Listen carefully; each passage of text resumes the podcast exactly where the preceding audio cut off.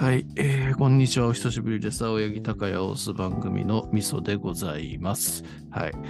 えーまあ、この番組撮るときはね、あの、主に下ネタを喋りたくなった時なんですけど、ちょっと今日は、あの、下ネタ仲間ということで、えっ、と、ハンカオス兄弟のお二人、えー、樋口塾の人はわかると思うんですけど、樋口塾じゃない人がこの番組聞いてるのかどうか怪しいんですけど、まあ、一応その人たちのために言っとくと、えー、樋口塾界隈では有名なカオスな兄弟というような感じです。はい。まあそんな感じなんでよろしくお願いします。よろしくお願いします。よろしくお願いします。はい。えー女性の声が8番さんで、えー男性の声が大勢さんという感じなんですけどもね。えーっと、なんか一人で酒飲んでる時に何かが降りてきて下ネタの話をしようっつって大勢さんに声をかけたところからこの会が始まったっていうそういう感じなんですけど、えーご迷惑じゃなかったでしょうかね。全然、絶対面白いから絶対面白い。て言いました、私。みそさんが嫌でなければね。はい。うん、面白いかな面白いかこのな話出してもいいですか？あの、何？8番さんの下ネタ界隈の何？なんかあえったっけ？行き場が、行き場がないあ下ネタそうかの。そうか、そうそうそうそうそう。はいはい井口塾さ、うん。今や最年少が中学1年生じゃないですか。うんだからちょっと下ネタ出しにくくなっちゃってさ。あの、チンコ祭りみたいなやつとかね。あ気そうそうそう、軽に出せないぎ議事のやつとかね。出しにくくなってしまったから、そのやり場をどうしたらいいかねっていうことなるほどね。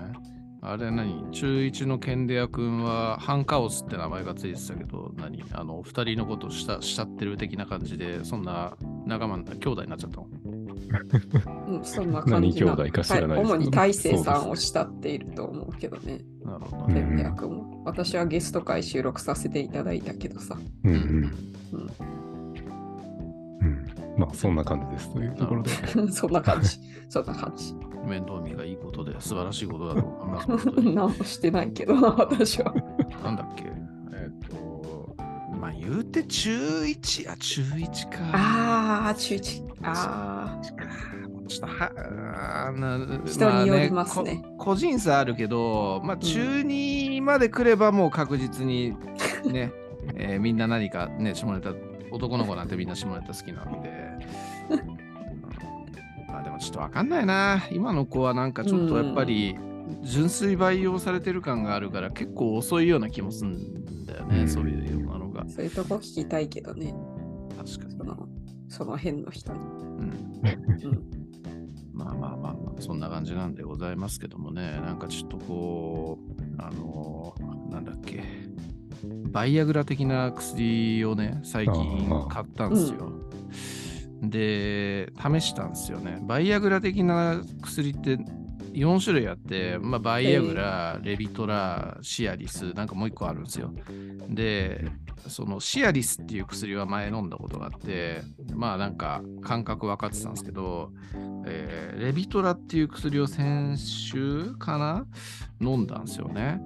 うんそしたら、なんかもう1週間以上ずーっとなんか頭が痛いんですよね。副作用。マジでやべえって思ってますね。やだな。うん。下の方は大丈夫なんですか紐の方は、え1日ぐらいで収まったね。うん。うんえー、でも頭痛がそんなに長く続くのか。そう、なんか、まあ、シアリスっていう薬も結構動機があって、あるんだけど、まあ、そんなにはその副作用なかったんだけど、そのレビトラっていう薬は頭痛動機がマジ半端じゃなくて、いや、結構ね、あかんかったですな。気をつけた方がいいよ、大勢さんも。まあまかあ、僕僕よりもね、若いからね、まだまだ全然いける。今のところ元気ですけど、そう、友人の太一がシアリスうん、を、あまあ言ってたね使ってるって話をする。マジ、若いのにどうしたの、うん。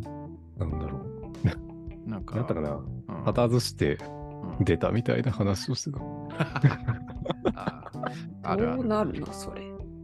わかんないけど。うんなんかこう、年を取るとね、若い頃では想像つかないような、こう、なんか下の何か暴発とかそういうのが結構あったりして、なんかこう、た微妙に半立ちなのに出てしまうみたいな、そういうこととかもあったりして、へえ。なんか情けなくなる、情けなくなるね、そういうのはね。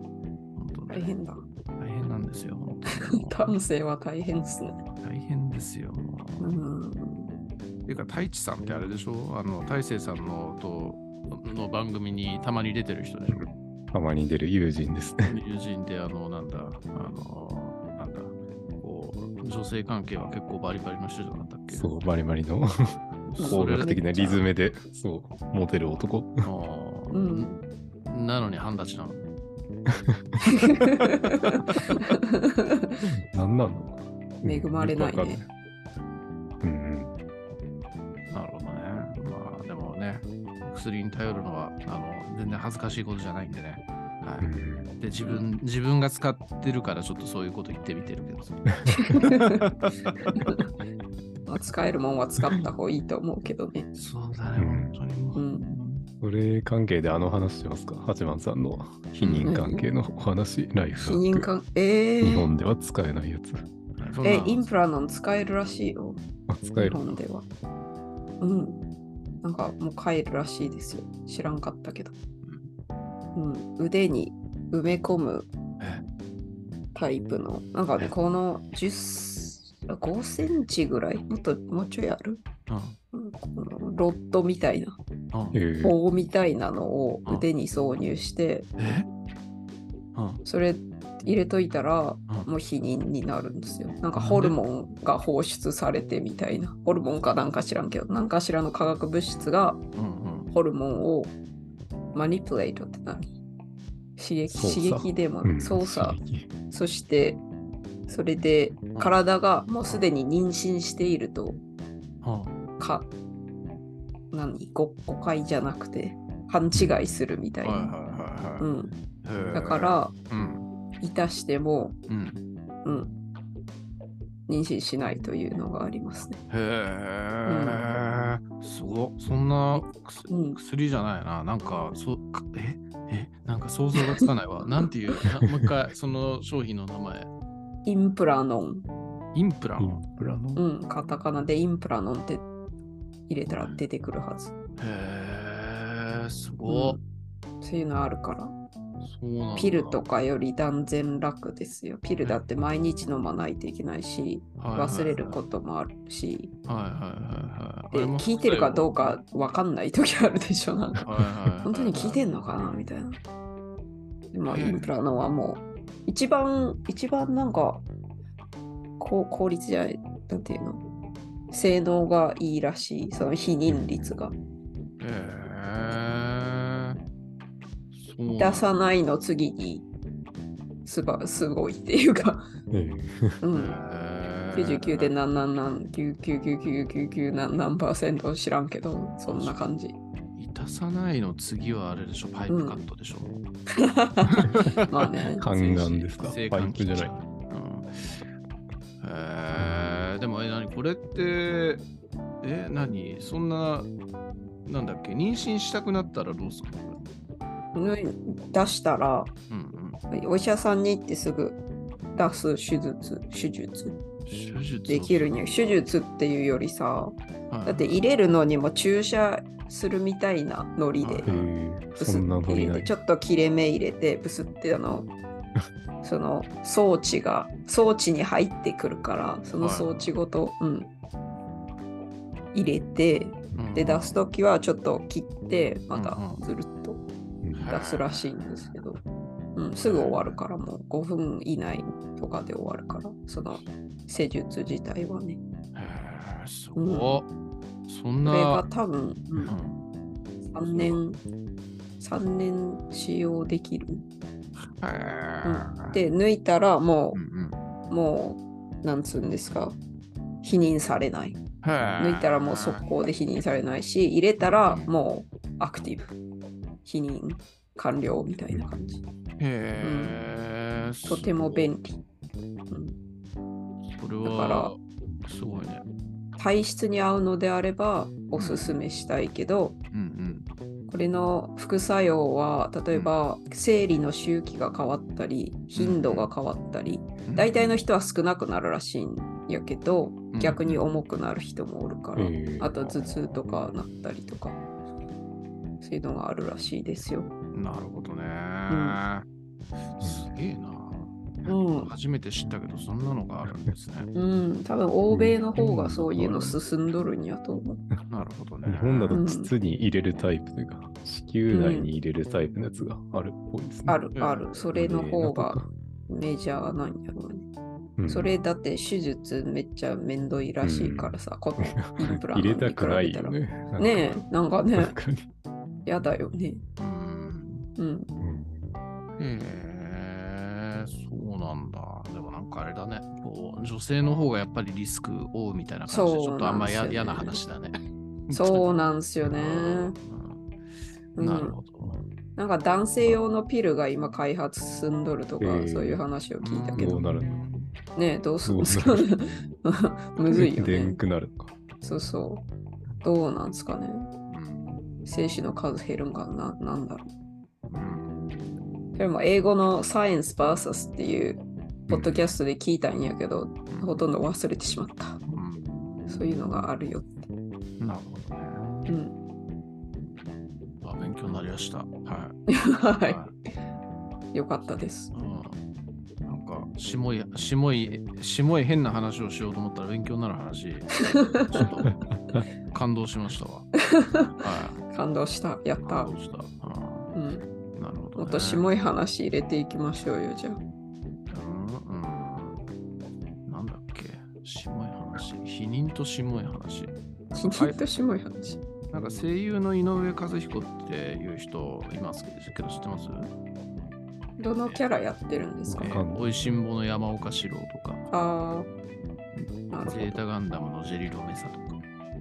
えあ、なんか古い、古いのばっか出てくる。最近のは、最近最近のは見てないけど、最近の私は。おそ松さんのお父さんとか。あうん あ、まあまあまあまあまあでも巷ではめちゃくちゃ有名な声優さんなんですけどうん。その人はバツ3かバツ4かなんかで遊びに行き過ぎて、へえ。えーなんかもう最終的にはパイプカットしたっつってそんなのへにへ子供に嘆願されてもうこれ以上弟妹作んなっつって嘆願されて、えー、生還切ったっつうね。そんな感じのことあるらしいですよ、うん、切っても別に性欲はなくならないんですよね。性欲はなくならないし別にセックスできるんでこう、うん。まあ、子供がもう作ることができなくなっちゃうっていうだけの話うんらしいので、まあそういう選択する人もまあいるっちゃいるみたいな話みたいですね。なるほど。うん。まあでももうそれはね、本当に子供いらねえよってなった人で、タイガー・ウッズみたいに性欲バリバリの、常に性欲バリバリの人は多分できないことでしょうね。まあ、タイガー・ウッズの場合なんか病気だっつって一時期言われてたから、まあなんかあんまりあのバカにするようなこと言っちゃいけないのかもしれない。そうだね。そういう病気の人もおるもんね。ううんん。う。わかんないけどね。去年か一昨年か忘れたけど、あの、なんだっけ、あの、公衆トイレでやってた芸能人、ああ、いたねー。誰だっけなんだっけ、アンジャッシュの人だっけ？アンジャッシュの人だったかな。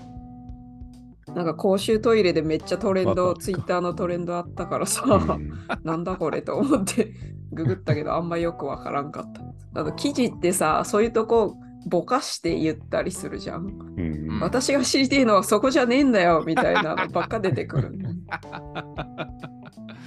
だから結局わからんだ、内容が。どういう話だったんですか、それは。えーっと、うん。浮気したんやったっけ？はいあれでしょ？それ多目的トイレに連れ込んで、そこでセックスしたみたいな、そんな話でしょ、うんなるほどね。で、まあ、それが浮気やったから、さらにやばかったみたいな、そういう話だったかな。うん、いろいろと倫理的にダメダメですね。うん数え役満みたいな、そういう例えがめちゃめちゃしっくりきたけど。麻雀ちょっとしか知らん。からあん。ま分かってないけど、いろいろね。うん、なん。となくしか分からないよ。うん、不倫とかね、浮気とかそういうのっていうのは、なん。か芸能人、ちょっと、ちょっと謹慎すれば許されるけども、うんさらになんかいろんなことが加わっていくと、その謹慎期間が長くなったりとか、もう帰ってこれなくなるみたいなのが結構あったりするよね。うん。うんうん。なんだっけ、あの、鬼滅の刃での、あの、リサの旦那が声優なんですけど、鬼滅の刃のあの歌歌ってて、歌歌歌ってたリサっていう有名な歌手がいると思うんですけど、その人の旦那の鈴木達夫かな？その人がこう不倫したんですよね。で不倫したっていうところプラス、なんかその不倫相手にこの仕事の情報かなんかをこう、あの、ピロートークでばらしちゃったみたいな。そういうのがあって。で、それでなんか不倫プラスそれっていうことで、こう、もうめちゃくちゃ重い謹慎処分みたいなの食らって、なんか今までやってたアニメとかもほとんど降板になったみたいな、そういうこと。があったりしたんで、なんかやっぱね、あの、あの、なんだっけ、殺人だけだったら懲役10年だけど、強盗殺人ついたら30年みたいな、そういうのと同じで、いろいろとこう、加わっていくと、重くなっていくみたいなのがあるみたいですね、そういうのもね、芸能界に。何の話してんだよ。本当だよ。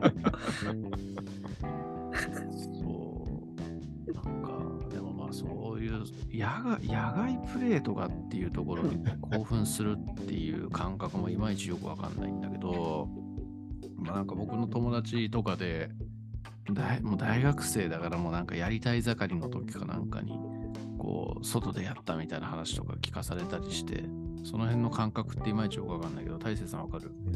いや、あんまりわかんないですけど。まあ、あの、同級生のまた別のやつが、うん警備員にあのライトで照らされながらやってたみたいな話が めちゃめちゃ面そ白い。れ、それは気になる。めっちゃ気になるな。バカすぎる？すげえな、それ。公園で。え、警備員もどうしてたん？それ見てたなんか多分遠くから見て、あなんだろう、照らして、なんかまあ、人に気づいとったんかどうかわからんけど。ーうん。で、まあ、照らされた時は多分ちょっと行為をやめて、またどっか行ったから、また、やっててまた照らされて、行ってから逃げたみたいな、そんな話だったような気すがする。げえな。すげえな。すそこでいけるんだな。なんか、慣れたりせんのよね。やっぱなんか、その辺の性癖とかってすごいよなって思うね。うんまあ、学生時代で金なかったから、なんか、大体車か青缶かみたいな、そんな話らしい。なるほどね。うん。まあでも金ないとね、金ないと人間何やるか分かんないからね、ほんとね。うん。うん。え、でも、みそさん、露出とか好きそうやなと思ったけど、違うんですね。僕はね、こう、なんだろう、なんだろう大勢さんに送ったネタの中で二次元のエロってどうよっつって送ったんだけど、二次元のエロが好きなんですよね。でう、ん。だから、こう、二次元って何でもあるのはちゃめちゃな世界じゃないですか。うん。フだからそうァンタジー。そう、ファンタジー。だからそういう世界に憧れるし、そういう世界のことをこう現実に持ち込んで喋るんだけど、自分の行為としては、えー一切その辺のことっていうのはあのあれがないんですよね。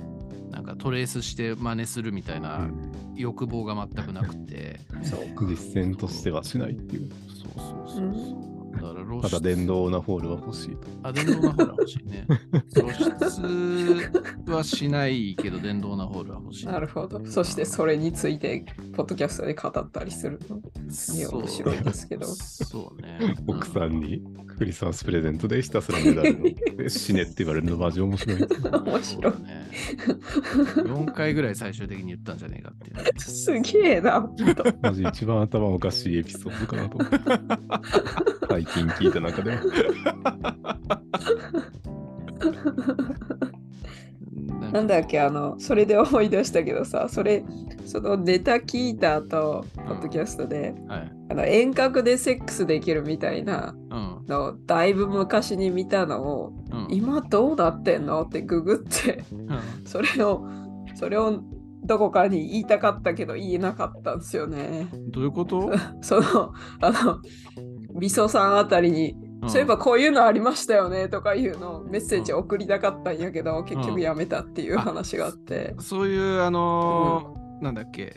遠隔でセックスができるそういうツールが開発中みたいなそんな話。へえそう、オナホールとディルドか？はいはいはい。で、その、お互いの動きが連動してるみたいなのがあって、めっちゃ面白いな。めっちゃあ面白い。それあれじゃん、メタバースの新しい可能性。そうそうそうそうそういうのと連携したらめっちゃすごいじゃんって思ったけど、どうなんですかね、今。やば。ね、なんかエロと。DMM でもあったような気がする。その電動のルで、なんかその、なんだろう。あのディルドとは連動しせんかもしれんけど、映像とかなんかゲームとか連動するやつ。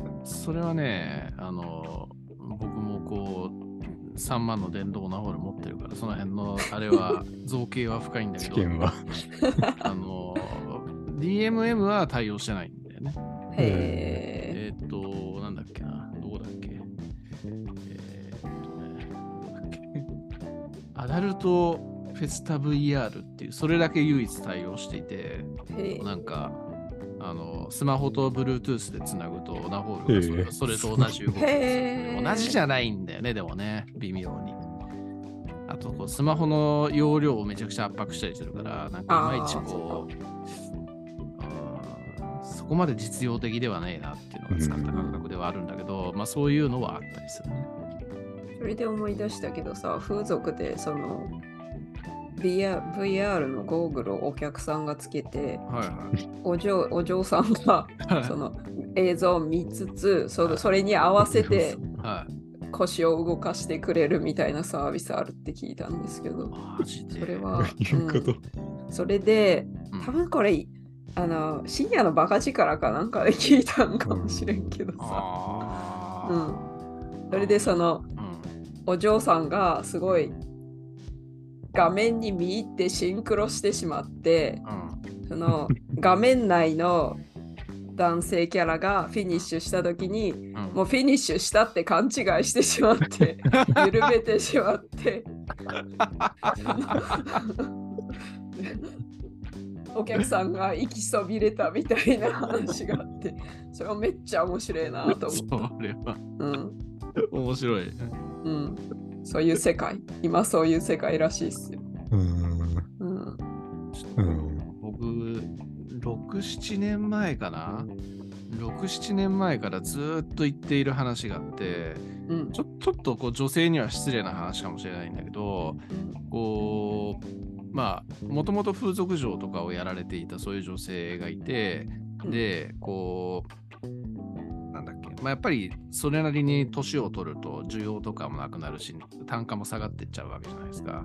うんこうだからそういうこう少しねあの現役から退いた系の人たちみたいなのを雇ってでこうなんだあの顔は見えないようにあのん穴にチンコだけ突っ込んでるみたいな そういう店みたいなのがあったりしたらうん。流行るんじゃねえかなみたいなことをずーっとなんか言っていてでその今の話っていうのは僕のそのアイデアと通ずるものがあるんで やっぱり考えある。ることは一緒なんだなっていう感じで思ったのと、僕に資金力があったらそれやってたかもしんねえなと。ねえ。経営 感じで思いましたね。ねえだってそのアニメの女の子といたしたい人いっぱいおるやろ。確かになるほど。ね面白いな。え需要はめっちゃありそうですけどね。ねうんえなんかやりたいねそういうの。なんだっけその離婚関係のなんか漫画があって、うんうん。まあその中でなんかそのタタンから、妻とタタンからこっそり裏で AV 見ながら やってる夫みたいな、そういうのがあったけど、なんか一緒に見ながらやるとかそういうパターンが。あーあー、なるほどね。スワッピングかと思ったらそういうんじゃなくて、そういうこう、ビデオ、ビデオっていうか、あれを見ながらやるっていう話か奥さんからの要求がきつすぎてみたいな。ね奥さんでは立たんけど、やらないといけないという男側の使命がなんか奥さんをひたすら満足させないといけないみたいな、まあ実話を元にしたフィクションみたいな。なるほどね。で、その奥さんに見えないように多分無言というか無音でスマホとかで AV をちょっと自分が興奮するようなやつ流しながらやるっていう。それは大変だな。それは大変だね。にね、一緒に見ればいいのにね、そんなのね。なんかね、こう、そうだよな。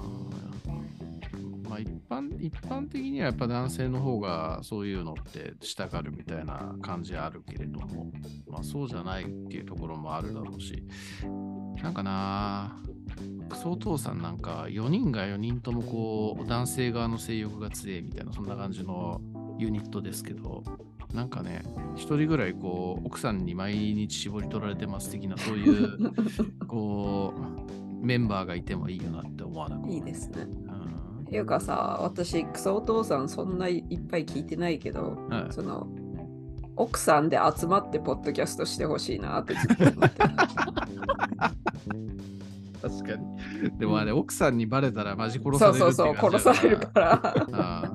奥さんには絶対言えない。まあ、一人だけ言ってる人がいるんだけどね。そうなんですねう。んすげえな、それは。すごい。でも、まあ、奥さん聞かないからっていうので言ってるみたいな。ああ、そっか。聞いたら本当どうなるんだろまあ、そういった意味では僕もそうだけどね。う。そうだよね。そう。相当やばい。相当やばいよね。表の方はまだしも、この裏のこれはちょっとやばいよね、さすがにね。聞かれたらマジで本当に何さらしてんねんってマジで本当言われるよだ。って声でバレるじゃん、多分。うんそうだね。聞かれたら。うん喋り方とか。ねだからもうツイッターとかにもこの番組貼らないようにしてるんで。すごいリスクを背負いながらやっているな。そうなんですよ。でもそういうところに興奮してるんかなというのをちょっといや、興奮はして感じますけど。ないね。してないんだ。興奮はしようてないやるな、そしたら。どういう心理状態でやってるのかよくわかんないんだけど、まあ、たた多分みんなが喜んでくれるからなんだろうなって思う。サービス精神がうすごすぎる。うん、バランスが逆にいいのかなっていうのはちょっと思ってて。そう。やっぱなんかその下ネタを出さないと人間はダメなんじゃないかっていう。そう、そうよね。そうよね。うん。あの、うんことか言いたくなるもんね。うんことかね。そう。うん。で、ライフハック界隈で、グッドバイブスというなんか今ここに集中するみたいなのが流行ってるんですけど、うん。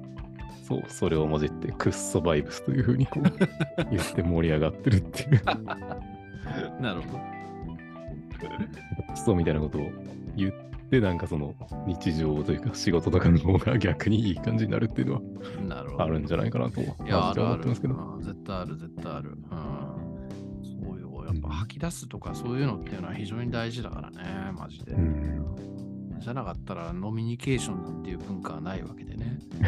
うん下ネタは本当なんかね、昔からこう言うのは大好きな人間なんで。うん。ねえななんか多分誰か一人でも聞いててくれたら下ネタえあのこうやって喋った 喋ってんだろうなって思うね。あとなんか女の子いじめるの好きですよね。あの、サークルのとこの話とか。ああ、そう大ね。そうね。ああの、本当こう女の子に下ネタ言って、こう困らせるのが昔は好きだったね。今はもうさすがにやったら本当に捕まるからうん。できないし、やりたいとも思わないけど、まあ嫁さんにだけは毎日言ってるけど。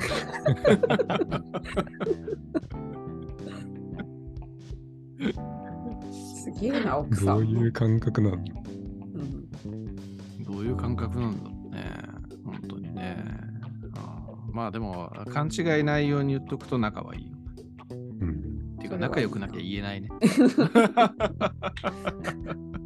どういう下ネタを言ってるの？奥さん。どうどういう下ネタ？なんか出かけるときに、じゃあね、チンコっつって。行ってくるわ、チンチンっつって。そんな感じかな。可愛かった。そんな。で、あまりにも連日続くと、さん連日続けてたら、途中結構もう本当嫌だからやめてって言われたんだけど、それでも、それでも無視して、こう、毎日言い続けてたら、もはやそれが当たり前になってしまった。諦められてしまう。失礼だよね、つって。私にチンコついてないのよ、みたいなこと言われて。そういう返しなんだ。チンコはあんたでしょうか？つってね。こんな感じのこと言われてたね。なんかあれみたいだな。子供がうんこちんこ言いたいときに、うんその保育士さんの T 先生の動画で、うんそういうのやめさせたい時の対応が「あトイレ行きたいの?」っていうそれに通じるものを感じました奥さんからの対応に。なるほどね。うん、なるほど。まあ、そういう対応が通じないっていうことは。通じないってことは子供よりも子供なのかもしれないね。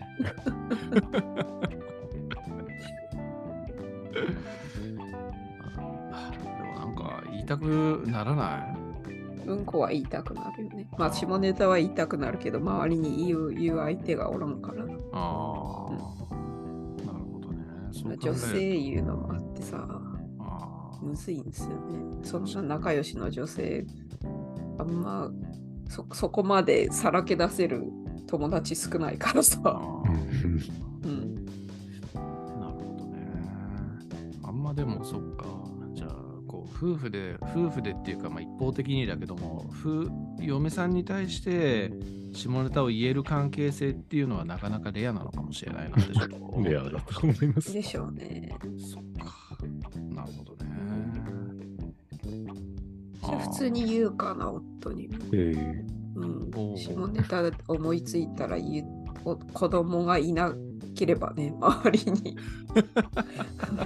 どういうレベルの下ネタなのかちょっと気になるけどどう。いうレベルやったかな。なんやろ。なんかあったけど、あんま思い出せんな。ちょっと思い出したら言いますね。うんわ忘れたから。最近全然言ってないから、下ネタが。うん夫もなんか賢いから、なんか、そう、なんだろう、知性のある感じ、そう返しそう。そうね。あんま知性低いこと言う言ったら怒られるかもしれんからね。そんな、そうそううんちとか言わんよ。うんちとかちんちんとかそんな言わんよ。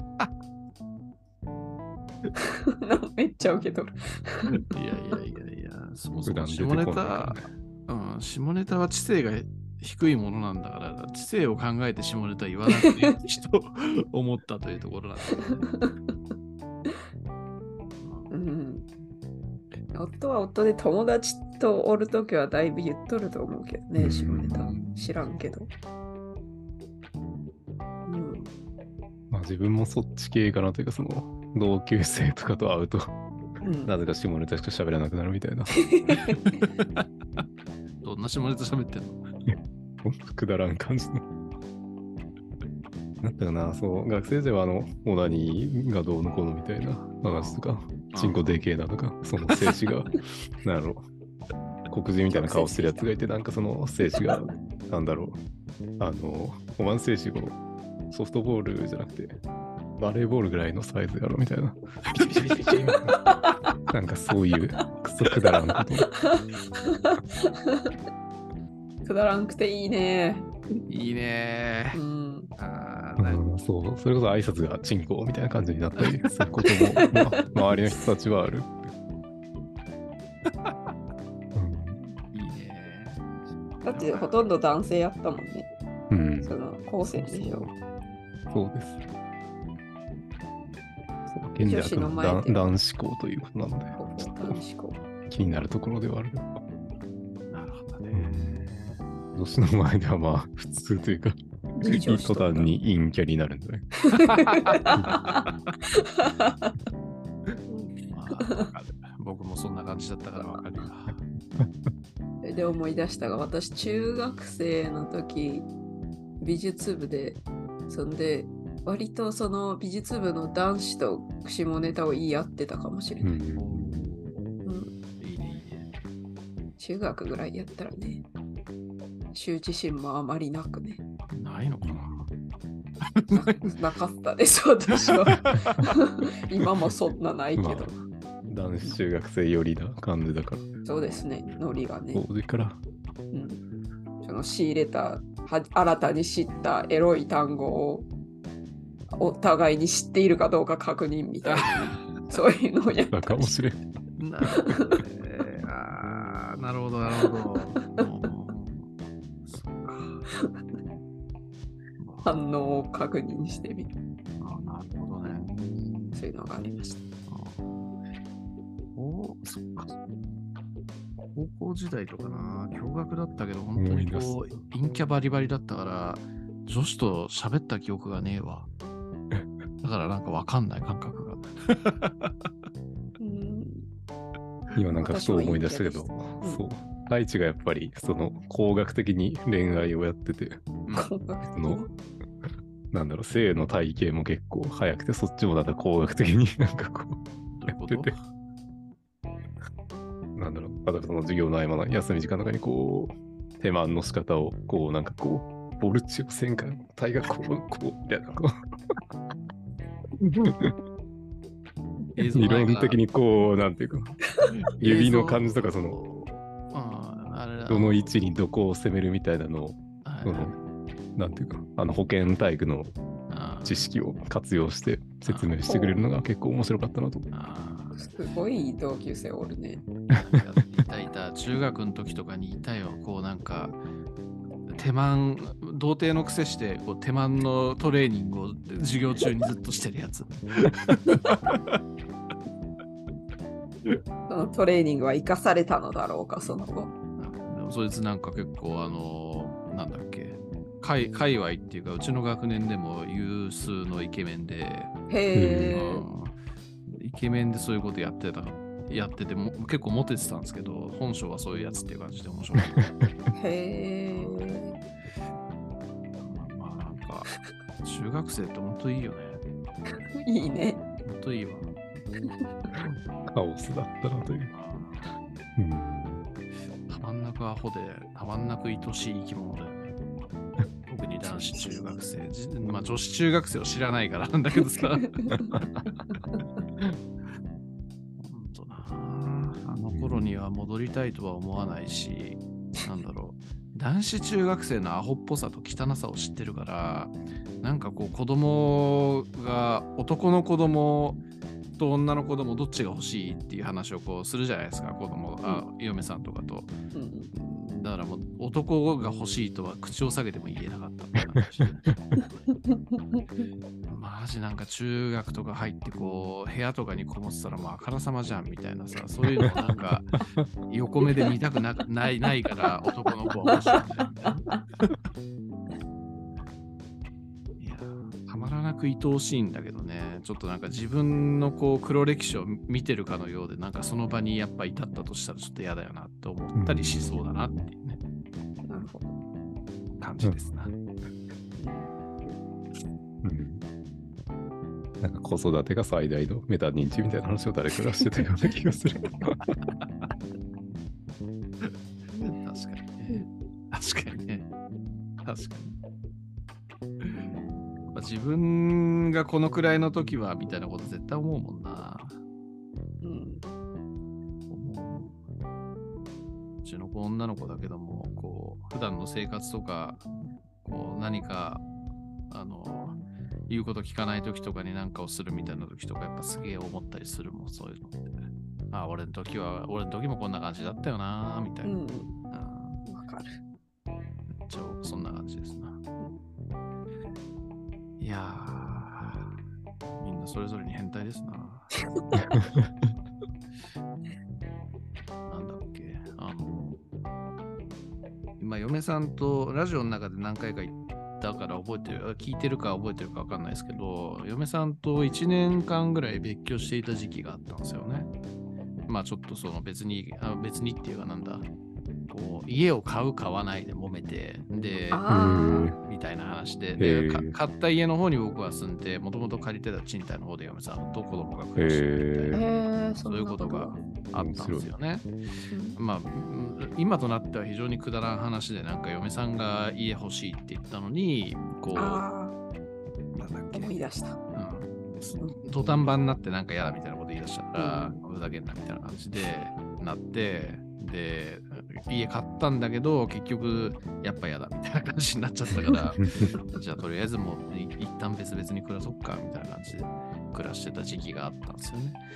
でまあ幸いにも頭は冷えて今普通に一緒に暮らしてるわけなんですけど別々に暮らしている時かなんかに共通の女の友達がいるんですけど大学の後輩でで別々で暮らしてる時じゃないなこう別々で暮らしてて一緒に戻った時かなんかに、そいつと3人で、嫁さんと3人で飲んでる時に、いや、マジでさ、ちょっとこの別居中とかに NTR されてんじゃねえかとさ、ちょっと不安でさ、みたいな、そんな話とかをなんかしてましたね。普通にこう、NTR が通ずるこう、後輩でね、あの、その辺も面白かったりして。そんな話それ。はえ一般、一般名詞ではないよね、NTR。もう一般的な何年前かわかんないけど、NTR だいぶは。前からあったよね。だいぶ前からあったね。うんうんあとさ、それで思い出したけど、JK とか JD がさ、一般名詞になってるのすげえ面白いな。うん私。そうですね。八幡さんが日本にいたときは割と裏感が裏、強かった。うん、裏のね、なんだっけ、遠行とかの時に使うやつだっうたっけ、ん、そうそうそう。確かに。うんそれをみんな今表の単語になって自ら言っとるもんね。JK ですとか言って。はいはいはい。うん福井に JK 化とかあるしね。ああ、本当だよ。JK 化あるわ。若新さんのやつ。若新さん。うんうん。面白いね、言葉って。面白い。エロ界隈の言葉。あ、そうだ、それでさ、まあ、ごめん、また思い出したけど、タイガーバニーっていう漫画あるじゃないですか。ああれで、うん。あアニメか？うん。隣のヤングジャンプで、多分連載しとるんやけど、それで、ええうん。うん、キャッチコピーに最強、最強の2人、2人がうん日本、日本語じゃない、ひらがなで書いてあってう、んそれを最強の二なりに見見えてしまって、えってなんで、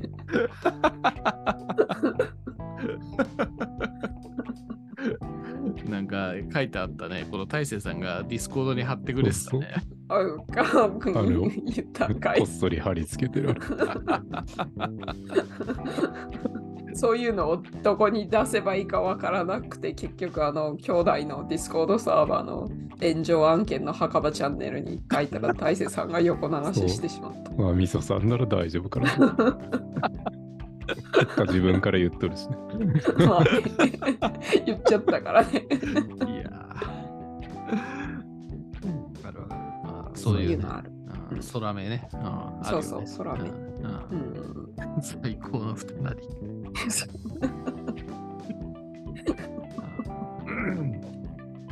あとあれだわ、あの、英語のポッドキャストで、うん。Clearer Thinking っていうやつかな。これで、多分すっごい興味深いネタを延々と話すんですけど、その中でうん性的な話、性思考とかの話してて、うんうんで、英語なんですよ。英語で、フタナリって出てきて、めっちゃ面白かった。やべえな、日本語。ジャパニーズ変態はもはやもうね、30年前からある言葉だけど、うん、変態ぶっかけ、二なりを。やべえな。やべえな認。知されとるんやな。別に一般的に認知されとるわけではないが、その、アニメとか見とる界隈では通じますね。えなんでこう、日本人ってこう、エロ界隈の創作がすげえんだろうな。おかしいよね、いろいろとね。おかしい。うん、うん。いろいろおかしい。とかの影響なんかな。あーあの頃から触手プレイとかあったもんね。ああ。うん。こう宗教とか政治とかそういうところのこうあれが弱いんでしょうね多分ね。制限がね。うん。自由、自由だったんだよ、多分。うん。え、でもあの浮世絵とかもさ、本当はその男女がセックスするのうんきそういう描写したの禁止ですってなって、あ、じゃあタコとかとやりますうん。みたいなになったんじゃなかったか。うん。うんうん確かなんかそんなような感じだったような気もするけど、そういう禁止したらよりやばい方に行ってしまうみたいなのある。北斎は行かれてるからね 鉄棒ぬらぬらとかあそういうゲームとかありましたよね。あるある、うん。うん。めちゃくちゃ変えてんの面白い。いやーなるほどね。っていうかこう何？英語圏の人たちとかってそういうしもい話をするときとかに喜うん。ぶのは日本人と変わんないですか、変わんないよ。変わんないか。な。うん。うん。割とあの夫の友人たちは私おっても普通に結構しもい話するから、うん。あ8番は別に体勢あるから大丈夫やろみたいな感じで。あ、なるほど、なるほど。喜んでますよ。うん、そういうこと言ってめっちゃバカ笑いしてますよ。キャンプ行った時とかね。なるほどね。酔ったらより出てくるでしょうね。多分キャンプでめっちゃ飲むから、あの人たち。なるほど、なるほど。うん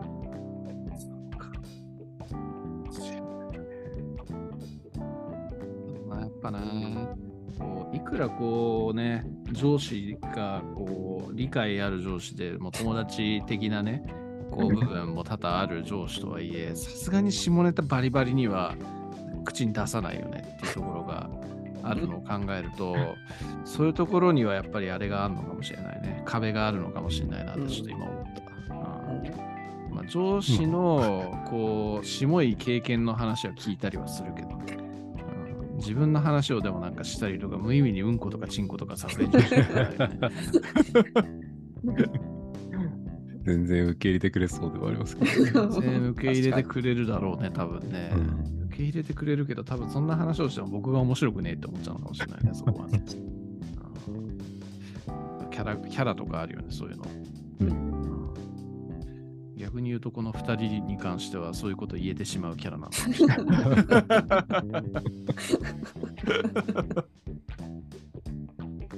まあ、そういうところを狙ってるのもあるのかもしれんけど、このカオス兄弟がそうかもしれない。隙間産業フラッ。トでありたいという。隙間産業。土間さん、確かにまあ真面目よりすぎたくないみたいなのはあるんじゃないか。うん。うん、私は楽しいことしとるだけやけどね。うん。なるほどね。でもあのう、んちょくちょく微妙に聞きようによっては性的エロい話になるかもみたいな話するけど、その否認とかさ、うんそういう時にめっちゃ直接的な単語使ったら変な人来そうやから避けるっていうのはやってる。うん。ああ。おっぱいとか書いたら、そのうんあれやっとったけどさ、あれ議事だっけ？議議事がやってたんか。一で。タイトルにおっぱいって入れるとかわいいやめようかなってやってないと思はいはいはいはい。う。うん、うん。青柳さんね。そう。本当失礼な男だよね、あの男は。本当に思うよね。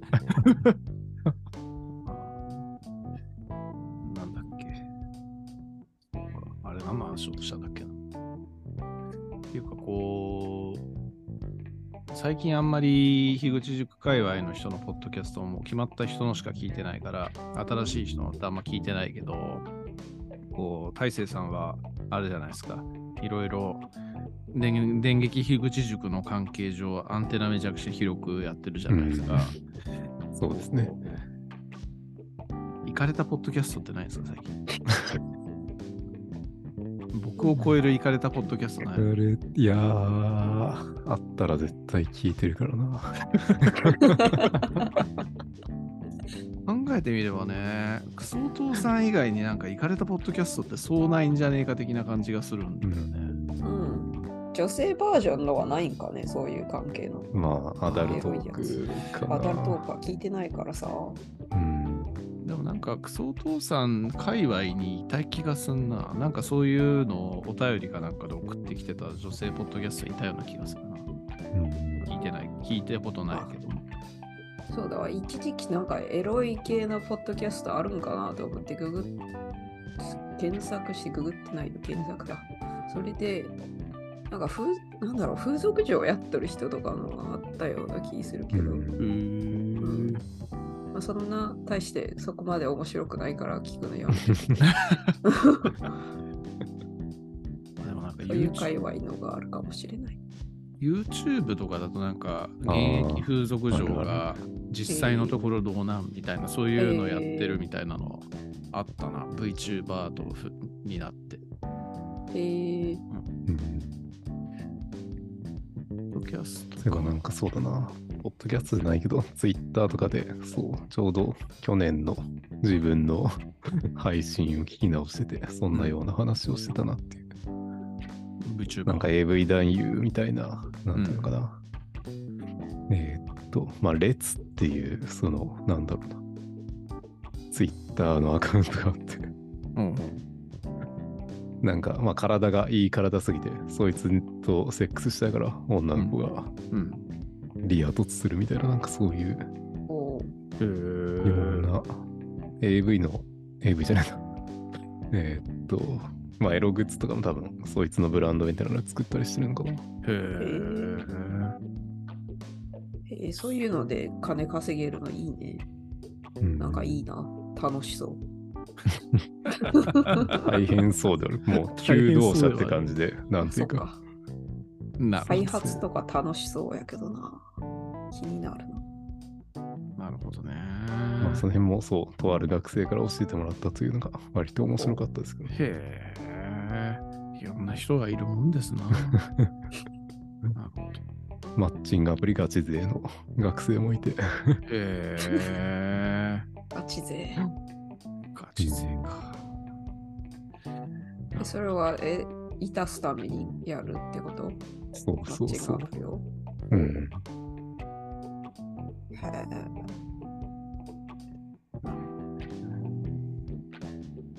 性病とかに気をつけていただきたいね、そういう人にはう。ん。まなそうか。まあ、あんまいたしたい気持ちって、ないし、なかったんだよちろん童貞の時は、なんかね、日々悶々と、みたいな、そういうことはあったけど、あんまこう、なかったな。その辺の道を求めるみたいな発想の人っていうのはどういう発想のもとなのかっていうのは聞いてみたくはあるね。今、ズームのチャットで共有しましたけど、あの列のツイッターのアカウント。センシティブな内容が含まれています。え、センシティブ。これバンされんのかな普通にやっとるけどな。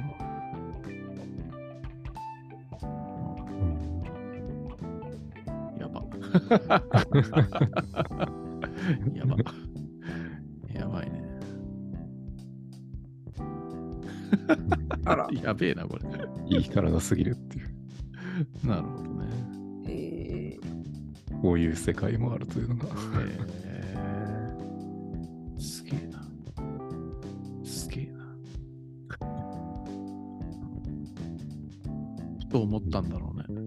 商売になるっつって。うんやっぱ好きなんじゃないですか、こういう行為が。だろうね。確かにな。人間ね、いろんなこう、反復行動を苦じゃないと思う人ってやっぱ、っていうか、まあ、反復行動は多分みんな苦じゃないと思うんだよね。好きなことに対しては。そうただそれが何なのかっていうのが違うだけの話で、うんこの人はやっぱこういう行為をするのが苦じゃないし、それをするために体を鍛えたりとかするのが苦じゃないっていう感じなんだろうね、多分ね。うんうん。うんすげえな。アンテナ広いね、ほんとね。大生さんは。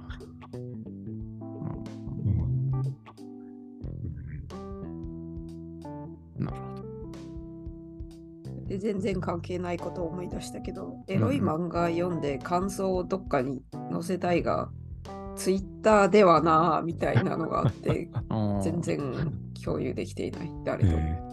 みそさんに送りつければいいんだじゃあ、よみ。そさんには、何それ？いや、いいんじゃない？樋口塾の、あの、ディスコアニメと漫画の。アニメと漫画にもう一個枝作ればいいんじゃない、そう、エロい、エロ漫画ネタを？うん5分以内にミュートになるみたいな、そういう スレッドを作って。あこれもともとディスコードってあれでしょ確か18禁じゃなかったっけ？ケンレア君が本当は入ってること自体が多分規約違反だからそうか、年齢的に確か制限が。うん、アカウントというか。にアカウント作ってもらったんじゃない？あそういうことか。?ITeens ラボの子供たちはそうしているらしい。なるほどね。なるほど。まあでも、そういう規約上、別にこう、エロい画像を貼らなければいいんじゃないのって思うけどな。ちょっとした下ネタぐらいみんな喋ってんでしょ知らんけど。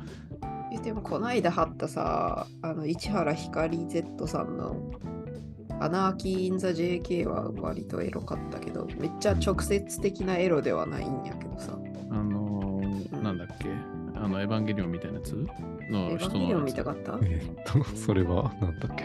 いや、あの、同じ作者で、なんだっけ？オナオナニオナニーのやつ。オナキンマスターみあたいな。オナキン違うマスター。それ、それではないけど。それは、あれそのうん、それも、そういう、そういう系かも。あれ？その作者のやつえ、違うよ。あ、違うか。それは、なんだっけ？私、読み切り載せたんで、それ、達馬さんだよ。竜、竜丸と書いて、達馬さん。はあ、はあはあ、うん。なんか幽霊のやつでしょ。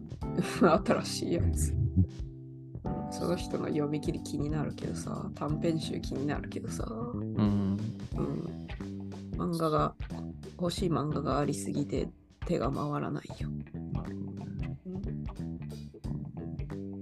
ドロヘドロはちょびちょびと見てますけども。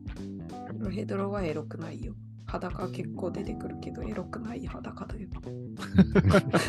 健康的な。健康的ナイスバディがちょくちょく出てくるいや別にエロスを求めて見てるわけではないけども、こう、やっぱ餃子、餃子うまそうだよねと思うよね。ねえ。餃子はうまいよ。うん食べたい。大葉餃子食べたい。餃子作るから年末にな。いいっす。ね。ね、餃子手作りす。るの偉いな。やっぱ手作りの方が美味しいからね。そう、うんそうなのそうなの。まあうんこだわって作れば。その辺の、その辺に売ってる餃子とかよりももっとこう肉肉しい餃子が食い好きなんで、ああ。肉を大量に入れるんですよ。うんそれがうまい。いやー、下ネタの話から餃子の話なんですけど、ねう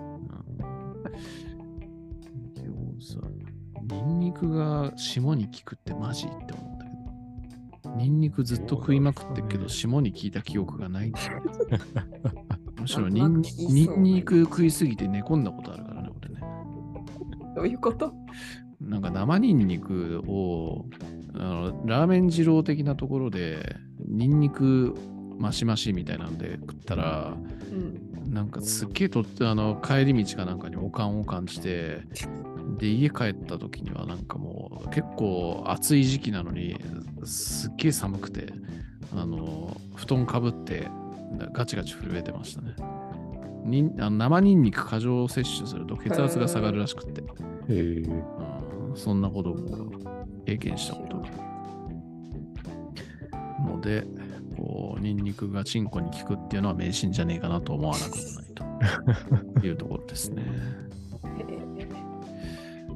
あでもなんかそういう健康的なね、なんか勢力増強みたいなのっていうの憧れますな。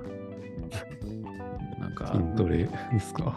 筋トレ。なんかよく聞くよな、それ。うんバイアグラとかってあれなんだっけ？体内酵素かなんか破壊してそういう風にしてるらしいから、非常に不健康なんだよね、あれね。やはり筋トレは全てのソリューションかね。かもしれないね。続いた試しがないよ。割とえダンベル使ったらそんなき記録したら続く。1年ぐらいね、一応にすれば続けてたんですけおど、そうなんですね。うん、なんかコロナ、コロナのワクチン打って寝込んだ時に中断したら、その後やんなくなっちゃった。そうか。うんそうですよ。大勢さんがなんか探してるけど、な何探してんの？いやー、その霜に効くものはないのかなと思って。え、なんだっけ？ガラナチョコとかなんかそういうのじゃなかったっけ？ニンニクマカ、えー、あ蒸し酒鉛、とか。亜鉛とかね、へえ。そういうのだよね。漢方とかになんかありそうやけどね。ありそう。うん、実はそういうの軒並み試したことがあるんだけど、全く聞いたことがない。すごい。すごいなあうんうん一応こう、うん実験はするんですよ。やはり筋トレか。やはり筋トレだね。えでも、ミソさん結構歩いたりしてるよね。足腰は強そうやけどね。うーん。そうね。こうこう歩いたり、筋トレも1年間ぐらい続けたりしてたんですけど、一向に体重が減らずに、むしろ増えるみたいな状況になって、筋肉ついただけじゃなくて。いやー、違うと思う。で。飯とかもあんまりこう平日は昼飯ぐらいしか食わないようにしてるんですけど、うん。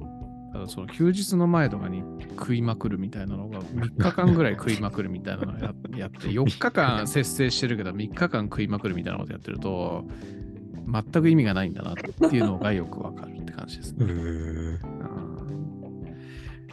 いかんね。あと酒をこう飲みすぎる傾向にあるのでね。冒頭の話じゃないけども。冒頭の話ハイボールがお好きなんですよね。そうだね。録音する前の話だね。冒頭の話しても。とこう最近記憶なくすまで。記憶なくすまで飲むっていうね。酒はダメそうやよね。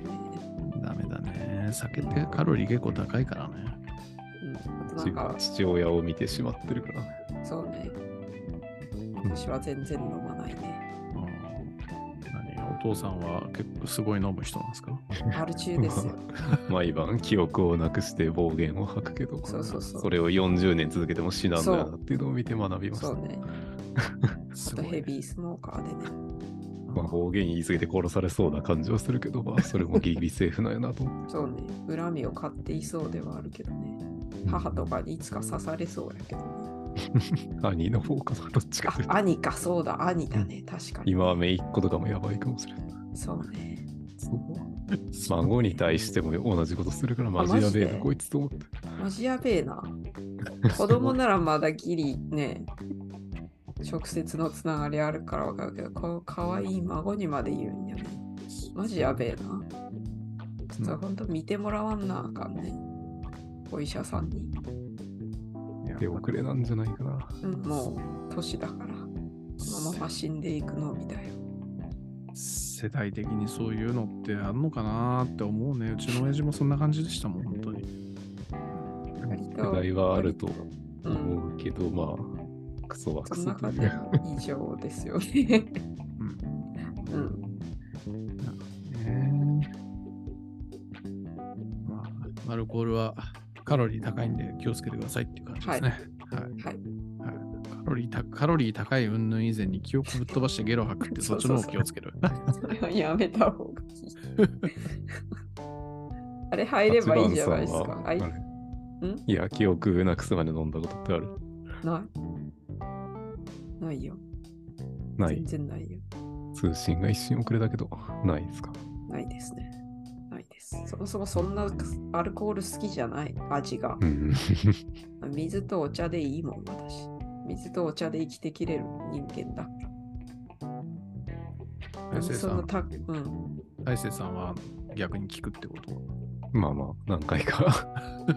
いやただ2、3回ぐらいしかないような気がする。それは何？仕事上とかで？大学の時代とか？まあ大学の時代とか、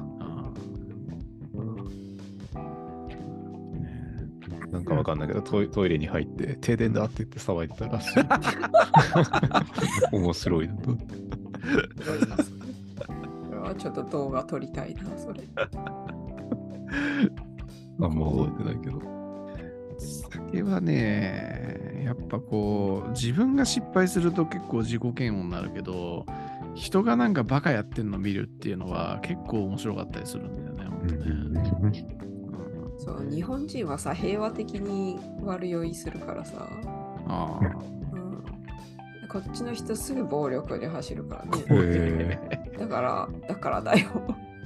だから、だねそ。の夫と歌舞伎町とか歩いててめっちゃ酔いつぶれてなんか変な行動しとる人たち見るけどうん。日本人土下座とかする人とかなんか気候に走る人おるけどそんな暴力に走る人少ないんかね？みたいなこと言うと、うん確かに。うんなんでなんだろねえなんすかね？なんなんすかね？遺伝子村八分にされるからじゃああ。確かん。わに。きまえてるんじゃない？確かに。わきまえた人たちが生き残っていったから、その結果かもしれない。ある意味進化だね。その結果わけわかんない性癖が生まれ、確かに。確かに。トレートじゃないもんね。多分ねもう AV とかのジャンルがすごいことになっているもんね。AV とかそれで思い出した。AV で思い出した。うん。あ前の学校でその、なんだろう、あの、搬送系の、なんていうかな、まあ、段ボールとか、そういう荷物を、あの、工場の中で運ぶシステムを作ってる会社にいた人がいて、うんで、DMM がその、石川の会社なので、そういう関連の仕事したことがあって、えーで まあ、昔はあの、えーっと、なんていうかな、普通にビデオを、なんていうか、レンタルとかしてたっていう。へえ。で、その、まあ、そのビデオとかを、うん。あのーなんだろう、効率よくその、そう、なんだろう、えーと、レンタルするかわからんけど、そういう運ぶシステムをうん作ってて、へえ。へーで、パッケージで一応、現物で動作確認するから、うん。まあ、いろんなジャンルの、こう、ビデオがあるんで、へー今から女子高生流しますみたいな。めちゃめちゃ遠いか何百メートル先とか。女子高生来ました面白い。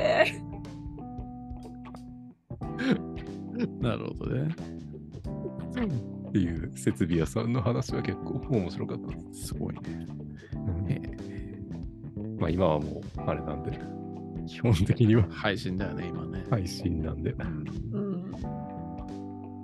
いやージャパニーズ AV はやばいよね。あんだけ本数が大量に出続けるっていうことがまず異常だよなって思う。どんだけみんな AV に飢えてんだよって感じで思うよ、本当に。まあなぜか逆に結構出たい人もいるんじゃないかっていう、いや、いる、まあ、経済的な理由もあると思うけど、うんあの自己顕示欲の強い女性が。うんそうね。よくこの時代に出ようと思うなって私は思うよ。だってネットに流されたらもう消せんよ。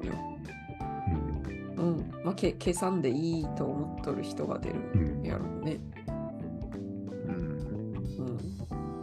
でそんなさ、借金の方に金を稼がんなんから言うて出る人もそんな少ないやろうし。うん逆に門前払いにされるみたいなのどっかで聞いたことがあるよ。へえ、そういうの。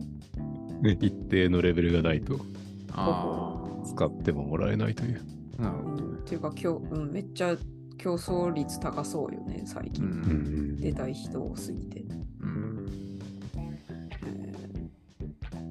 逆に男優さんって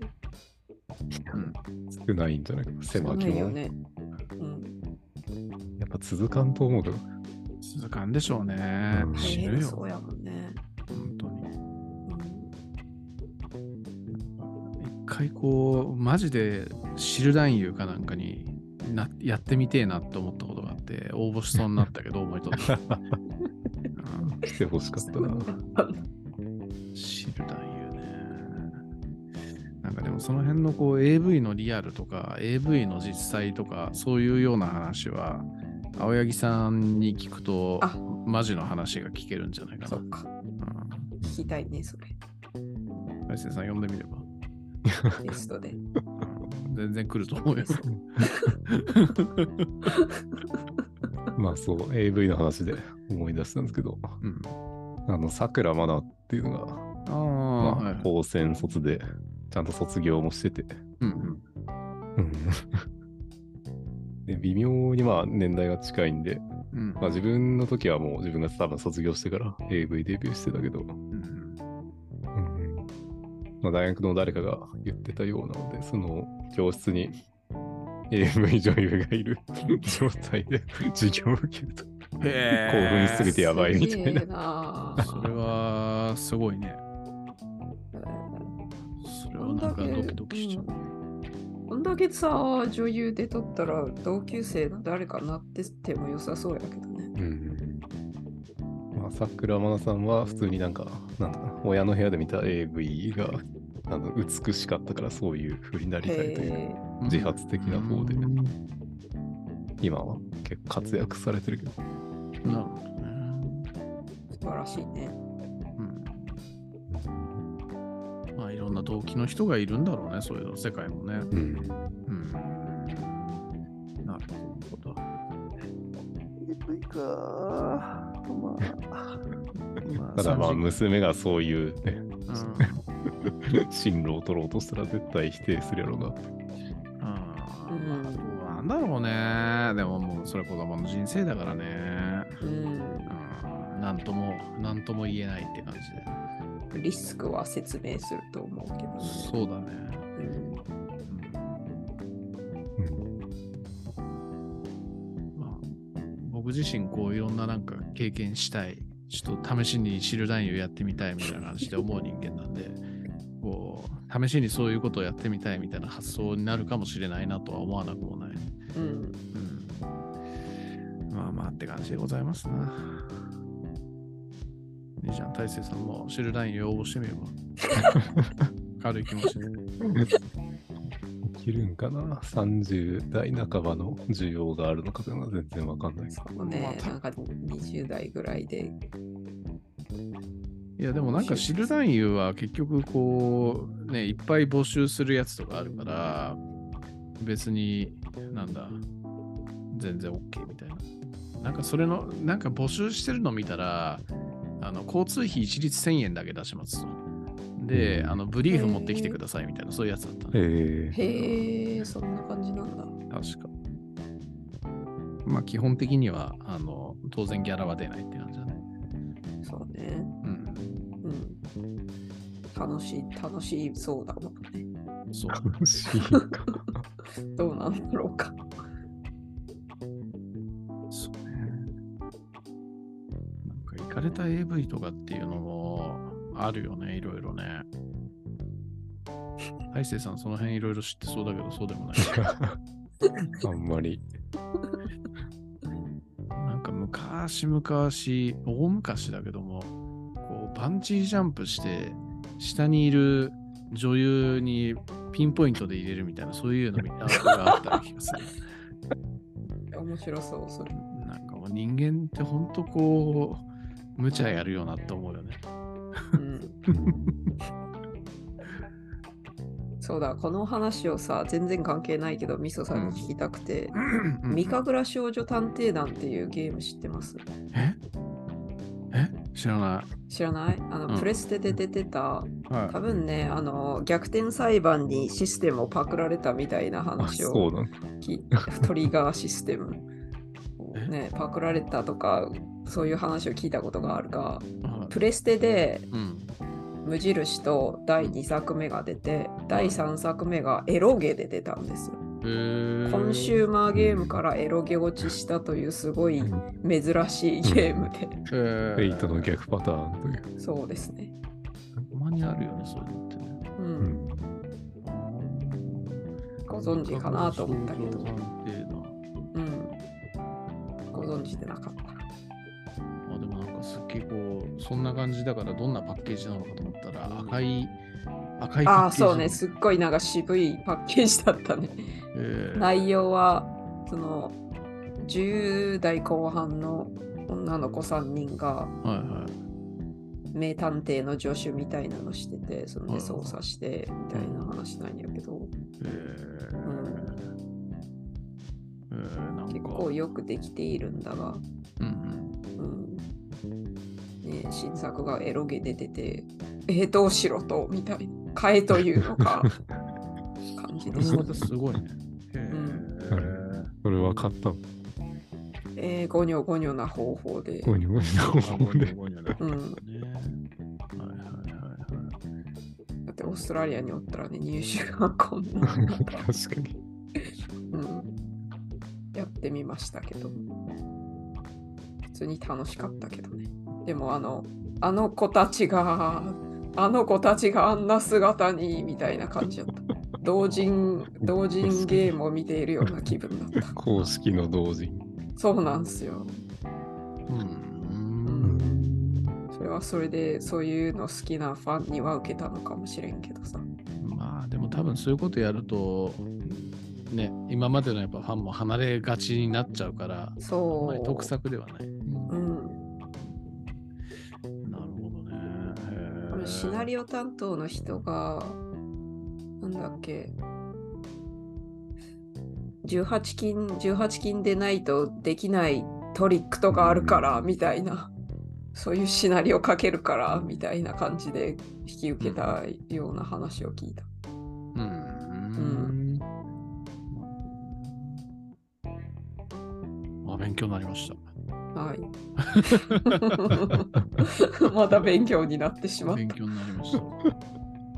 今は入手困難やと思うけど、ダウンロードとか、ダウンロード販売とかしとんのかな。してないんじゃないかな。だいぶ古い作品やからね。あ、でも昔のゲームアーカイブスになってたから、どプレステ3とかだったらできんのあうん、プレステ版はできるかもしれんけど、エロゲ版はどうだかわかりません。ゲフンゲフンな方法でやるしかない。なるほどね。いやーこの間、アイナルさんゲストに迎えて勉強になりますって何度も言ってたけど、ちょっと別ベクトルで勉強になるわ、マジで。あ 方向が違いすぎるよ。永続すぎるよ、うちは。ーいやいやいやいやいや。まあでもね、情報量はそうね見たいからね。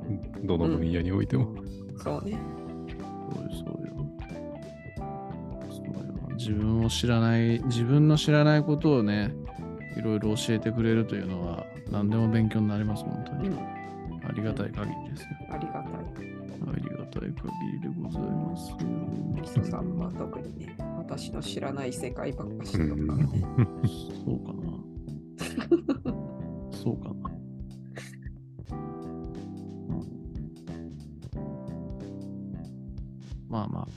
至って普通の人間ですよ、私なんて。そうかな。至って普通の人間がね、普通に喋ってるだけの話ですから。いやいやいやいや。まあその側面もあるかもしれない。まあね。普通を極めたらこうなるのかもしれない。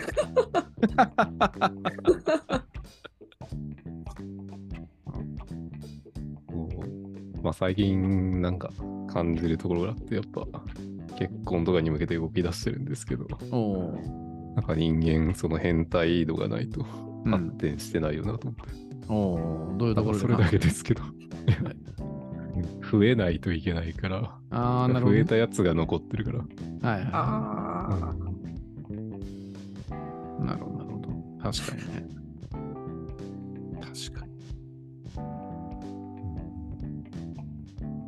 進化っていうのはそういうもんですからね。そうそうそううん否定するのもおかしいよなっていうううんん、世の中の根幹なのになんか隠されてるぞ。そうね。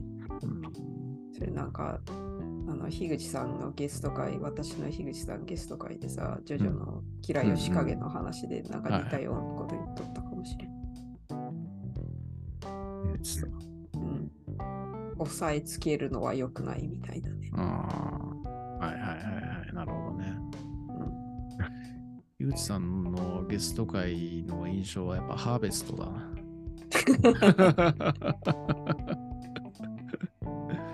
ハーベストはね、便利やからね。ハーベスト欲しいよね。欲しいね。うん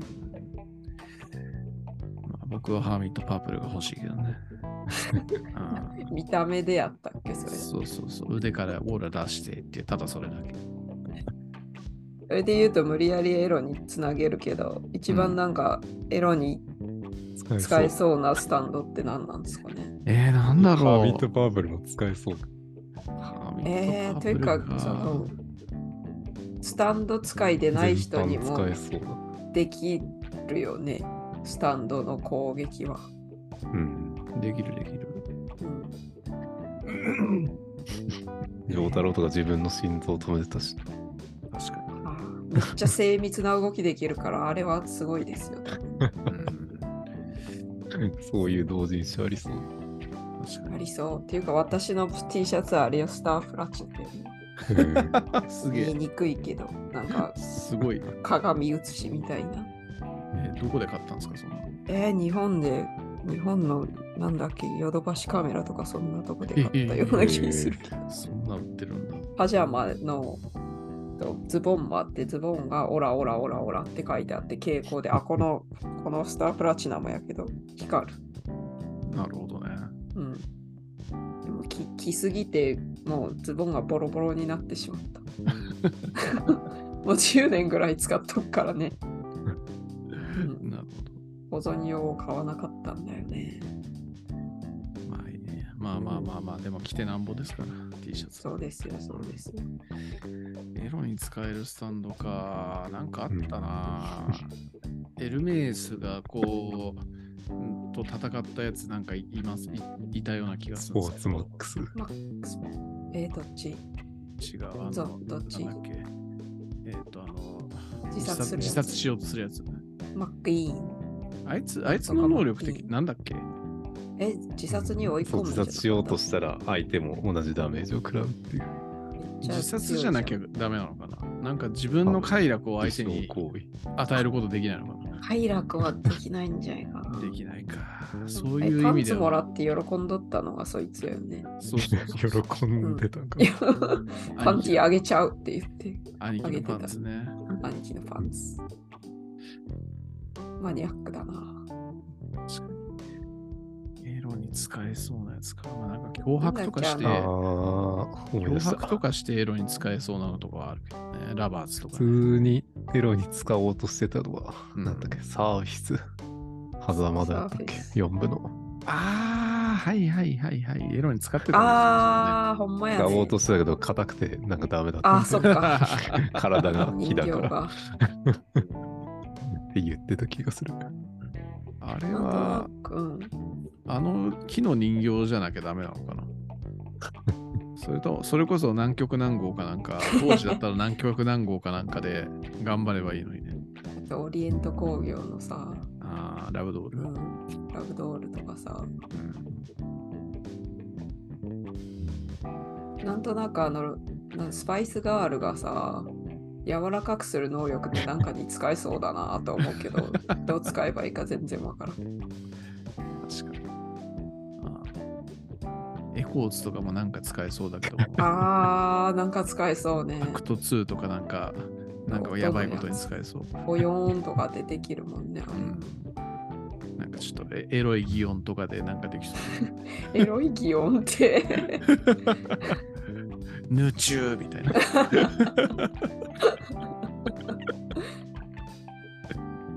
うか、そうか。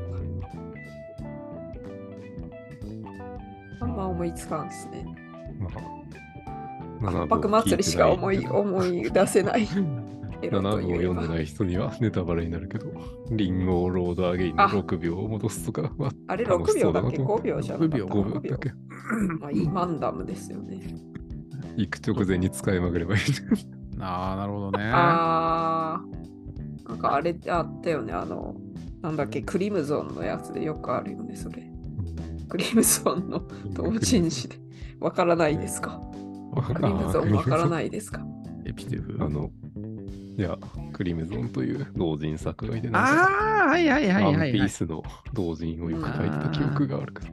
うん、あれねなんか、なんだっけな、何らかの悪魔の実の能力でさ、いけない、いけないけど、一気に行くのが来るっていうや えつ、そういうのとか。むしろそうか、ワンピースの方が向いとるんかもね、エロにねなるほ。どね。クリムソン先生は女性だからすごいよね、あの人。えうん女性なんだなんかそうでした最近 VTuber になって撮ったような気がす嘘る。そうなんだ VTuber に？まあそんなメインのあれではないと思うけど。すごいよね。同人だけで天下を取り、相当稼いでる人だから相当すごいよね、あのです人。なんか DM、ファンザゲームスかなんかでもにもなってたな、クリムゾンさんの作品。へえ。ゲームに。ソシャゲーになってええ。普通に可愛らしいのかな、これ。本人かな。あクリムゾンチャンネルっていうのがた。へえ。リンクを送るけど。はい。これ意外と。意外とエロ漫画とか描いてる人で女性が多いっていうね、そういう話があるんだよね。そうなんですね。うん。か有名なえアニメ、かわいいじゃん。ん。本人なの？これ。めっちゃかわいいじゃん、本人だったら。おそらく本人。すげえな。あ、でもどうなん高性能 3D アドアバターと書いてあるか。本本人なのか。どっちなんやろ。ちょっとアバターっぽいな、確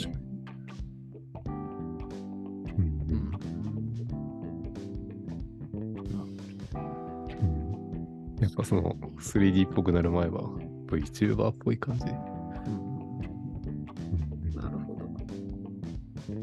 そっか、そっか。FF7 のやつとかもあったね、そういえば。ティファね。なんか昔そういう、なんだろう、2ちゃんのあれとかかな、なんか多かったような気がするけどね。クリムゾンさん関連の広告みたいなのが。あった気あがするねでもな、クリムゾンは抜けないね。わかる。そういう人おるよね、なんか。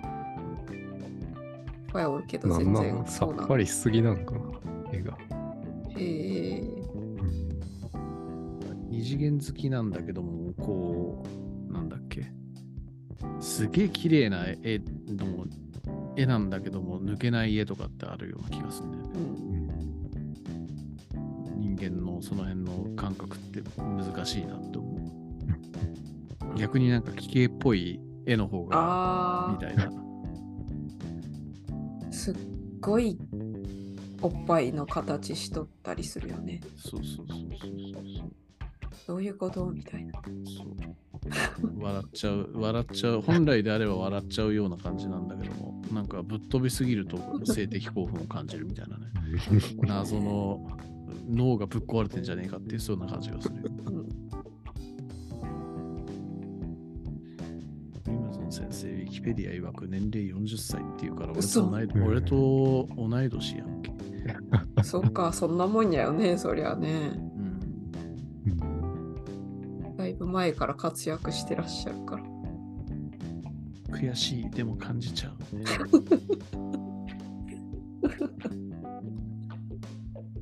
あーえ、なんか好きな同人作家さんとかいるんですか？お二人は。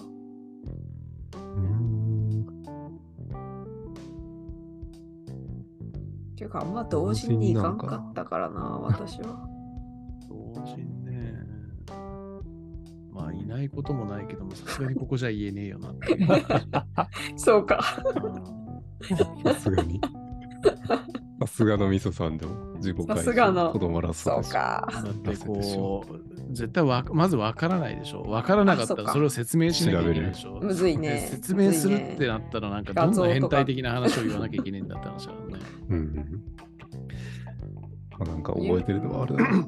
モンハンのエロ本っていう同人誌はなんかエロかった記憶がある。いたな。見たことある気がする。それも結構なんか、絵うまい人で、ね。うん。なるほど。私は高校生ぐらいの時に、うん、どうやってたどり着いたか知らんけど、モグダンっていうサークル、あの、綾波が何のあややったそうの綾波でのうん、それに行き着いて、ね、おかしなことになってしまいましたけどね、性癖が。あれに関しては本当に、綾波がこんなにお、綾波こんなにおっぱいでかくないってうん、思ってましたな、ずっと。どんどんでかくなってましたよね、うん。作品が出るごとに。なんなんだそういう癖だったんでしょうね、その作者さん。ねうん、とあれあの同人ではないけど宇治が湧いたっていうあ先生いらないなかったいますね。あの人はは、黒系でしたっけ？の人は、うん、なんか、うん、トラウマを植え付けてくれましたね、いろいろ トラウマ漫画家ですよ、あの人は。これはもう漫画かなうん。あんまりよく知らないけど名前はよく聞くから。とりあえずなんかエエロ本あさっててその人をちらっと見てしまって後悔するみたいなのは多分当時のそういうエロ漫画フリークたちはみんな通った道かなって思います、ね。うん、そうなんだそうなんですよやべえっすよあれは。とあれだ、花春先生だ。同人じゃないけど。鳴子花春。先生。あああ、そう、あの人もなんか絵がめちゃくちゃうまいんだけど、ううんますぎて抜けない抜けないやつ。そうなんだ、そういう感じなんですね。あの人がキャラデザしたのが水星のガルガンティアっていうアニメでめっちゃいいから、めっちゃいいから機会があったら見てくださいよ。オッケー牧場。オッケー、牧場久しぶりに聞いた。うん。まあ、あとはなんだろうな。ほ絵がうまい系のエロ漫画でと、ホムンクルス先生とかいるな、そういえばな。知らんな、ちょっとググってみよう。まあ、その人もうますぎてなかなか抜けないって感じかな。あうますぎたら、鳴子花春先生とちょっと似てるかもしれない。へえ、絵の感じが。あ、あ、いい感じっすね。綺麗やね。ほんまに。うん。そうか。まあなんかさっきのクリムゾン先生のネットミームにと並ぶもので言うと感度3000倍とかね。ああ。ハイマニー。うん。と、エロ漫画家で、三桜軟骨先生。あめっちゃ有名よね。あ。桜軟骨なんか映像が出てこないな。ラメの人でしょ。ねあんまよく知らんけど。なんだっけ？そういえばあの乳首の揺れは、あの、あ誰でした開発したとか、そういう都市伝説かわからんけど、え乳首が何あの残像出るやつでしょ首の。そう残像でおっぱいの揺れを表現するのが、ああのガンツの作者が開発した。あはいはいはいはい。なんかガンツの人か。うんうん奥広也だっけ、うんう。ん。あの人もね、ちょっとエッチな漫画そうですね。ずっと書いてましたもんね。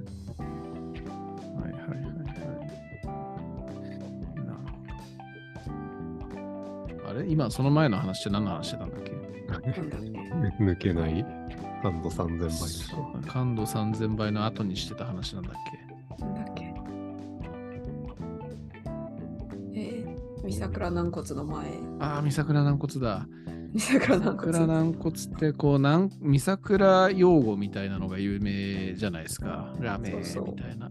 ググりましょう。で、三桜、あの、5、6メーカーみたいなやつが確かあるんですよね。普通の言葉入れると三桜語に変換してくれるんですけど、何に使うの、いやー、ネタに使うしかないんだけど、面白いだけ。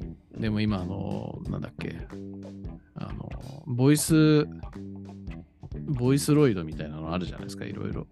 ひろゆきのボイスロイド今めっちゃ流行ってますけど、そうなんだ。うん。三桜ボイスロイドとか作ったらバズるんじゃね？ってちょっと思っお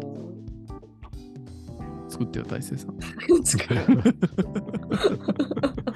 そんな研究してない。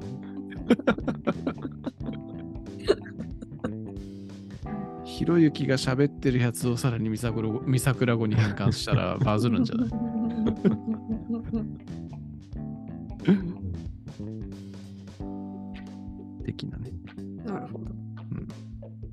チャンネルでさ、うん家族が増えるよやったね、たえちゃんのさ、大ちゃんね。うん、あれの元ネタが知りたくてさ、それで見ちゃったらトラウマになった。大ちゃんでも、なんだっけ。あれの続編、一般紙で続編やってるって知ってる？一般紙で？あの、たえちゃんが実は殺し屋で、そのえー、犯してきたおおじさんを殺すところからまず始まるみたいな。そんなことになってたの、たえちしかもそれが公式っていうね。ゃん。すごいな。そうそうそうそう。なん公だっけあの、ぬいぐるみの中に、あの、鉄線みたいのが編み込まれてて、それで相手をこう、輪切りにして殺すみたいな。すごいことなってんな。ねまあ、なんかネタで最初だけちょっとバズったけど、多分その後は全然、あの、聞かないから多分打ち切られたんだろうなって思なるってるけど。ほどね。うん打ち切られそうではあるけど。出落ちだよね、完全に。そうですね。うん今全然流行ってないけど、多分。うんあの、童貞が許されるのは 小学生までみたいな。あー、マジキモいみたいなやつ。そうあったなぁ、そういうのふ。と思い出した。あれもな、ニコニコ黎明期とかだよね。結構昔だよな。懐かしいな なんかあの当時その エロい系のやつがミームになるのが多かったな。あったね。ニコニコじ、ニコニコ動画がそういう傾向にあったよね、ほんと。とにかく下品っていうね。あの、なんだっけ。陰夢系、あの、ホモ、ホモ系のやつとかね。うん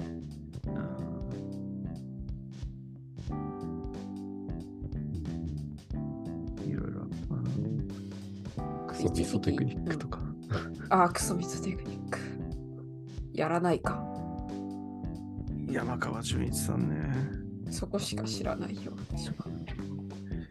山川作品をなんか人には言えない方法でダウンロードしてなんか結構いろいろ見たことがあるけど ある。毎回パターンは一緒なんだよね。まあまあ面白いです。まあ面白い。そうか。うんドロヘドロほどではないけどね。そこで、そこで比較にドロヘドロを持ってくるセンスが。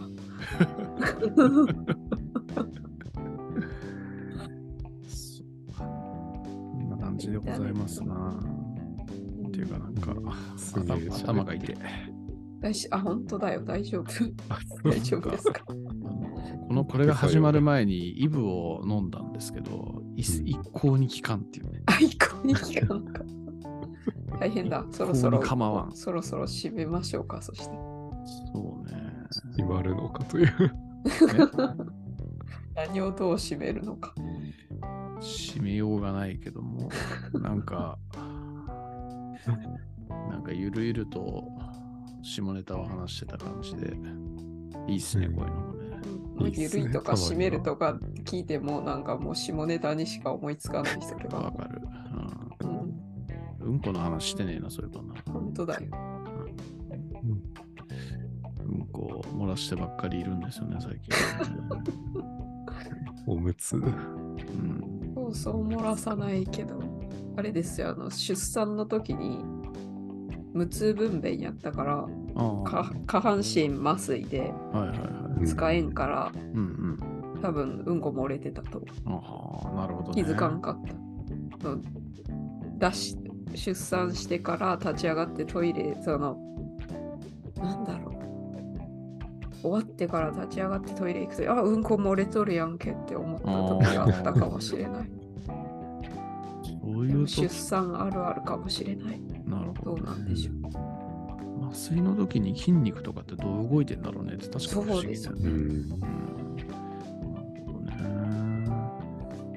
でも普通に足とか動かせたからさ。えへーえその辺だけ通覚を うん、通覚だけ、通覚だけ。だって押し出せたもん、子供。うん。えー、すごいね、いろいろと。筋肉とかは動かせるけど、通覚だけ。てか感覚か。なるほど、ね。あの、アイスのみたいなのを当てて確認するんですよ。感じますか？言って。うんわかりませんって。全然大丈夫。全然冷たくないみたいな感じで。麻酔の経験はねえな。なるほどね。うんは漏らさないように気をつけた方がいいね、みんなね。そうですね。漏らしそうな時はおむつ履いていきましょうね。そうね。うんなんかでも、大勢さんが電撃樋口塾で、こう、僕のうんこ漏らした話を取り上げて、それをこう、なんだっけ、下剤飲んだ時のライフハック的な感じみたいな話をしてて、何を言ってんだ、この人って 思ったね。本当に。俺、ただうんこ漏らしてるだけなのに、それをライフハック的な話に消化させようとしてるよっていう。すげえな。そうなんでもライフハックに取られてしまうという。素晴らしいですよ。ありがたい限りですよ、本当に。うんね、また、ひそういうあの電撃樋口塾で取り上げてもらえるように、日々、ちょっと頑張って喋りますわ。はい。あのここの間のね、オフ会に、なんだ、参加し、僕がしなかったことをいろいろこう、こすっていただいてありがとうございました、お二人、本当に。なんだっけ？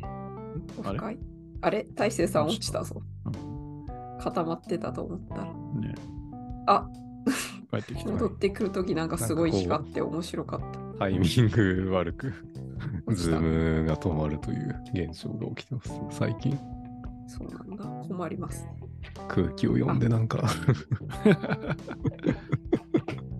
そうだ、樋口塾オフ会来れてなかったんですよね、みそさん。そうそうそう。そういえば。そう、いないっつって、触れ、なあの、大成タイムズで2人で喋ってる時に、みそさんいなかったよね、みたいな話を旅行行ってんじゃねみたいな話でそう。言ってました、ね。まあ帰ってきてから寝てたみたいな、そういう。ファンだからね。みそさんファンだからね、ありがうちらとうございます。恐縮の至りでございます。本当にうん、そう、ありがてえなって思思いましたし、そう言ってくれる限りは、こう、喋り続けなきゃなと。などこ目線だよ的なは感じで思いましたね、本当ね。